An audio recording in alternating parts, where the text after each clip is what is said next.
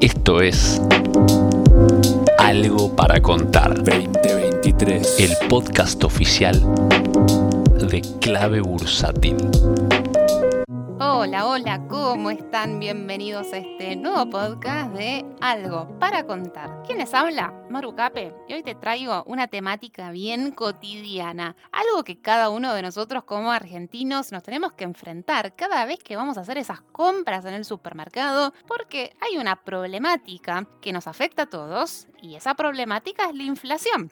Una inflación que sabemos que viene en ascenso, donde el último dato mensual es del 12,7%, que es un valor altísimo. Entonces, en el día de hoy me gustaría ver algunos tips consejos o algunas ideas de cómo podemos administrar financieramente ese dinero que recibimos de ingresos como puede ser nuestro sueldo para poder hacerle frente después a este dinero a nuestras compras que tenemos durante el mes. Es decir, en el día de hoy no vamos a estar viendo tanto inversiones en bolsa, que es la temática que solemos abordar. Y me gustaría que este podcast vaya dirigido principalmente a aquellos jóvenes que están empezando ahora a independizarse, que tienen su primer trabajo, están cobrando su primer sueldo y que sepan que hasta acá no es suficiente, sino que ahora también tienen que manejar algunas herramientas de esta administración financiera para eh, el dinero que van obteniendo mes a mes y cómo lo administran para poder realizar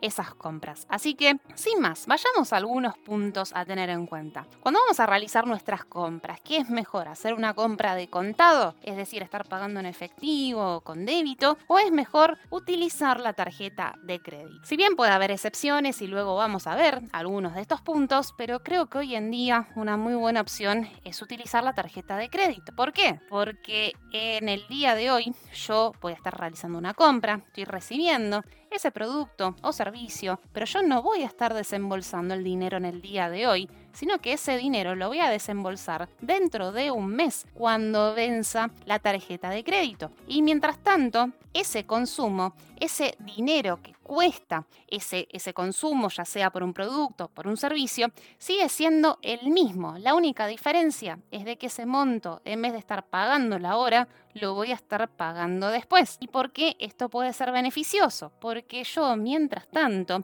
durante todo ese mes, ese capital donde yo ya tengo una deuda fija, yo puedo estar generando algún tipo de interés mientras tanto.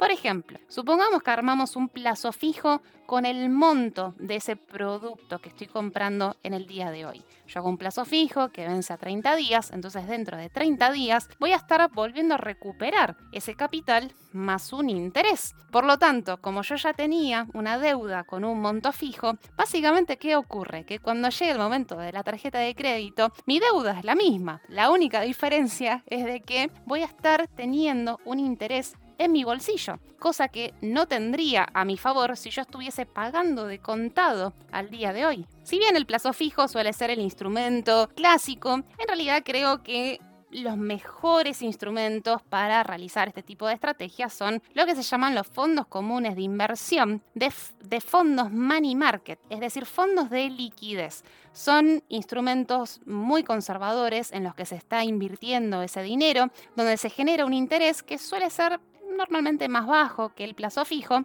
y que podemos entonces estar generando ese interés durante un mes hasta que venza la tarjeta de crédito. Otra facilidad que tiene este tipo de instrumentos es de que no los realizamos con una fecha de vencimiento de 30 días, sino que son instrumentos en los cuales podemos estar suscribiendo o rescatando en el mismo día. Por eso se llaman de liquidez o de inmediatez. Es decir, yo puedo estar... Eh, realizando esta inversión inmediatamente y cancelarla inmediatamente. ¿sí? Yo puedo disponer muy rápidamente de ese dinero, cosa que con el plazo fijo en realidad queda congelado durante al menos 30 días. Y este tipo de instrumentos, te diría que todos los bancos tienen esta posibilidad de que vos puedas invertir en lo que se llaman los fondos money market. O, por ejemplo, seguramente utilizarás la, eh, plataforma de mercado pago, donde el dinero líquido va generando algún tipo de interés. Esto también es lo que se conoce como un fondo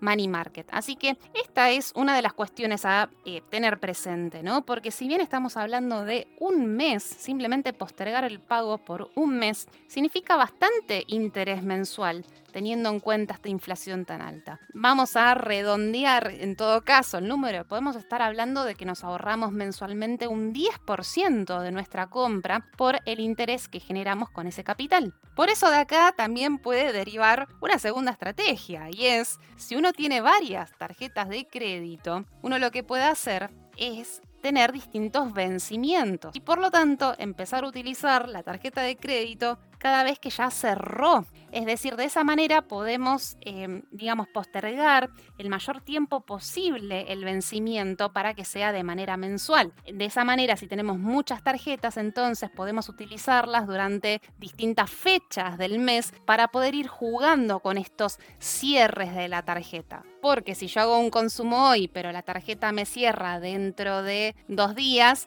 bueno, por supuesto que voy a estar generando un interés por un plazo mucho más corto. Entonces, si uno tiene varias tarjetas y tiene esa posibilidad, puede ser bastante beneficioso tener distintas fechas de vencimiento durante el mes e ir utilizándolas cada vez que ya cerró eh, la última liquidación mensual. Otros puntos también para tener en cuenta. A pesar de la inflación tan alta que tenemos, los comercios siguen también ofreciendo al día de hoy compras en cuotas sin interés lo cual por supuesto que puede resultar muy beneficioso utilizando esta misma estrategia de con el capital generamos un interés, ya congelamos el, precio del monto de la compra y lo vamos a pagar posteriormente, cada vez que llegue cada vencimiento de la tarjeta. Entonces, poder realizar compras en cuotas sin interés siempre va a ser más beneficioso que estar comprándolo de contado al día de hoy, excepto que haya algún tipo de descuento comprando al contado. En ese caso, por supuesto, habrá que evaluar cuál de los dos es mejor. Pero a mismo precio, ya sea de contado o estar pagándolo en cuotas sin interés, siempre es mejor patear para adelante esas, ese pago, ya que el consumo lo realizo hoy, pero el desembolso de dinero lo voy a estar realizando a futuro. Mientras tanto, el costo ya quedó congelado. Ahora bien, no todo lo que brilla es oro y hay que tener en cuenta algunas cuestiones, porque por supuesto cuando uno empieza a utilizar la tarjeta de crédito empieza a perder la noción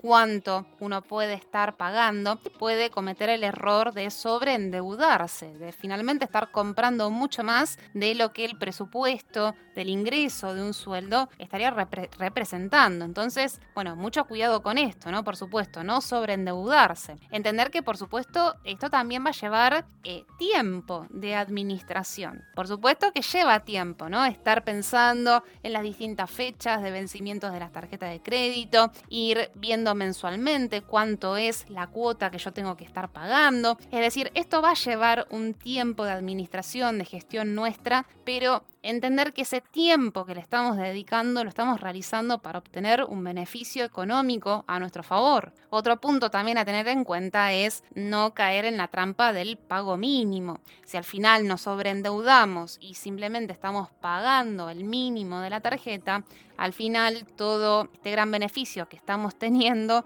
con estas estrategias lo estamos perdiendo al después endeudarnos por no estar pagando la tarjeta de crédito en los vencimientos que nos están diciendo. Y algunas cuestiones a tener en cuenta también son los gastos de la tarjeta, ¿no? Por supuesto, eh, a veces hay que pagar el mantenimiento, depende si esa tarjeta la tenés gratis a través de tu cuenta sueldo, son cuestiones a tener presente. Y otro punto también para eh, tener presente en toda esta, digamos, estrategia o cómo ir administrando este dinero, uno diría, bueno, pero ¿y por qué voy a estar realizando un plazo fijo o estar invirtiendo en un fondo money market? Estos instrumentos que de alguna manera van acompañando más a la inflación, no en su totalidad, pero que van acompañando y ajustándose por la inflación. ¿Por qué invertir en estos instrumentos en vez de, por ejemplo, comprar dólares, que muchas veces vemos que el dólar puede subir muchísimo más que la inflación. Bueno, en este caso siempre es preferible estar atando eh, digamos, los intereses en relación a la inflación y no del dólar, porque el dólar es muy imprevisible en el corto plazo. Si bien puede haber una gran disparada, también puede caer en el corto plazo. Y ni que hablar de ese costo de transacción, ya sea porque eh, el precio de compra y el de venta hay un spread, hay una diferencia entre ese precio de compra y de venta y que en muy corto plazo nos puede estar perjudicando. Entonces, si bien puede ser que el dólar supere al plazo fijo o a los fondos money market, o mejor dicho, a la inflación en sí, siempre estas compras tienen que ir ligadas a intereses en relación a instrumentos que vayan acompañando la inflación. Porque acá no se trata de una especulación, no se trata de andar adivinando cuál puede ganar más que el otro, sino de simplemente tener una deuda fija por estas compras que realizamos y al tener esta deuda que ya está fija, que ya tenemos congelado ese precio de compra, nosotros tenemos la certeza de que un interés vamos a estar generando indistintamente de que alcance o no a la inflación o al dólar. Básicamente, si no realizamos este tipo de estrategias, nos vamos a estar perdiendo de cobrar algún tipo de interés. Entonces simplemente es cuestión de decir, quiero aprovecharlo o no, este interés por estar postergando el pago de estos vencimientos por las compras congelados con los montos al día de hoy pero que el desembolso lo voy a estar realizando el día de mañana. Espero que este podcast en el día de hoy te resulte útil, creo que el público siempre se renueva, son temas que quizás uno suele eh, de alguna manera manejar, pero convengamos que el público siempre se renueva y como digo, siempre tenemos más que nada estos jóvenes que se están enfrentando al día a día y todas estas novedades de cómo estar gestionando el capital, donde van conociendo lo que significa la inflación. Así que principalmente quería hablarles a ellos, ¿sí? a estos jóvenes que están empezando a independizarse y espero que todo esto te pueda servir como para tener algunas herramientas, por lo menos que las conozcas. Desde acá me despido, te mando un gran saludo y será como siempre en un próximo podcast. Adiós. ¿Querés enterarte de la última información del mercado en tiempo real y sin costo alguno? Súmate a nuestra comunidad de WhatsApp en clavebursátil.com barra comunidad. Un espacio de inversores para inversores.